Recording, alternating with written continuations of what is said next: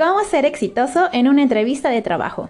En el artículo anterior abrimos camino para llegar a tener una entrevista. Si aún no lo escuchas, te invito a revisarlo.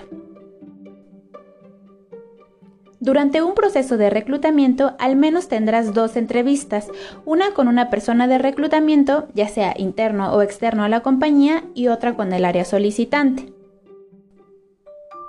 Aunque puede haber preguntas e información que se repita en ambas, variará la profundidad y aspectos que buscan tanto el reclutador como el área solicitante.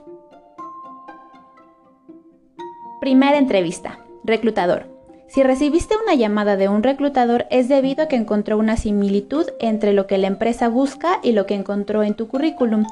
Asegúrate de saber cuál es el perfil que están buscando para la posición. Si no se te describe es válido preguntar.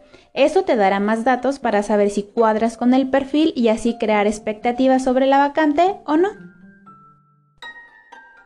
Salario. Al inicio puede ser un poco incómodo abordar este tema desde las primeras interacciones, sin embargo siempre ten claro cuál es su expectativa salarial, si te es posible bruto y neto.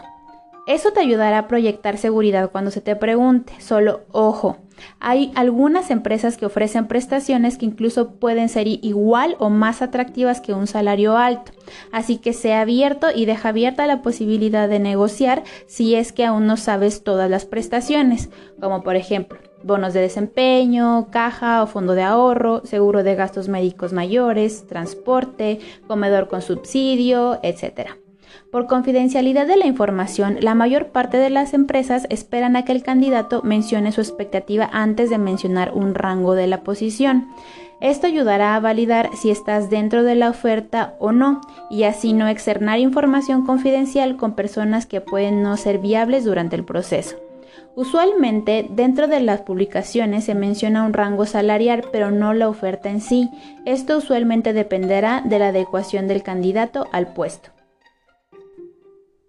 En caso de que el rango ofertado y prestaciones no sea atractivo para ti, hazlo saber desde una etapa temprana del proceso.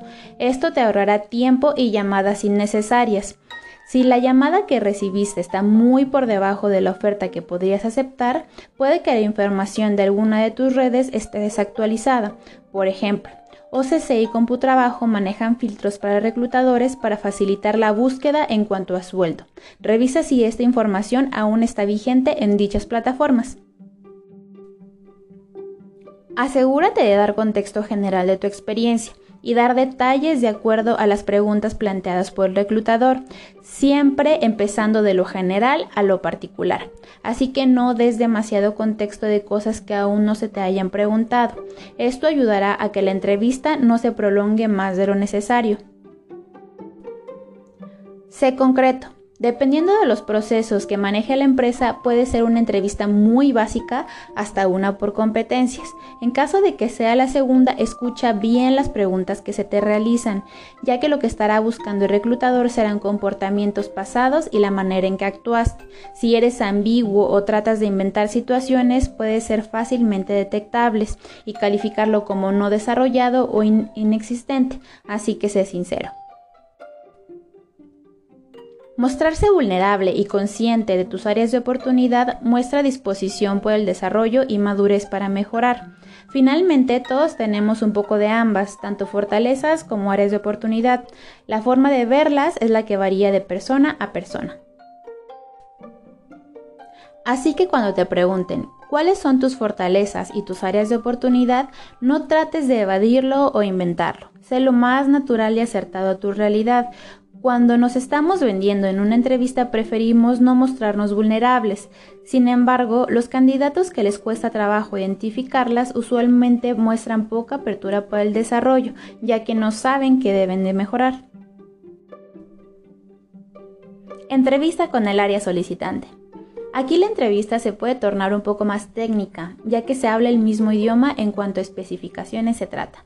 Ten ejemplos claros de cómo has resuelto inconveniencias o dificultades, principalmente aquellos poco usuales, maneras creativas o cuando no contabas con todos los recursos para solucionarlo. Las personas que piensan fuera de la caja resolviendo problemas complejos y buscan el resultado antes que los pretextos tienen más probabilidades de obtener mejores resultados en una búsqueda de empleo o incluso de obtener un ascenso. Tip adicional. En este punto ya tienes un poco más de contexto de la empresa antes de asistir a la segunda entrevista o incluso desde la aplicación de la vacante. Investiga la empresa, el giro, clientes, presencia mundial, etc. En caso de que te pregunten durante el proceso si conoces la empresa, tendrás contexto y demostrarás más interés por la posición. Al final de la entrevista, haz todas las preguntas que consideres necesarias para aclarar tus inquietudes. Ejemplo, tiempo que lleva el proceso, fecha tentativa de decisión, si maneja algún KPI, responsabilidades de la posición, etc. Recuerda que durante el proceso de reclutamiento y entrevistas no solo te estás vendiendo tú, sino también la empresa. Teniendo esto en mente, toma un rol activo en las preguntas para tomar la mejor decisión. ¡Éxito!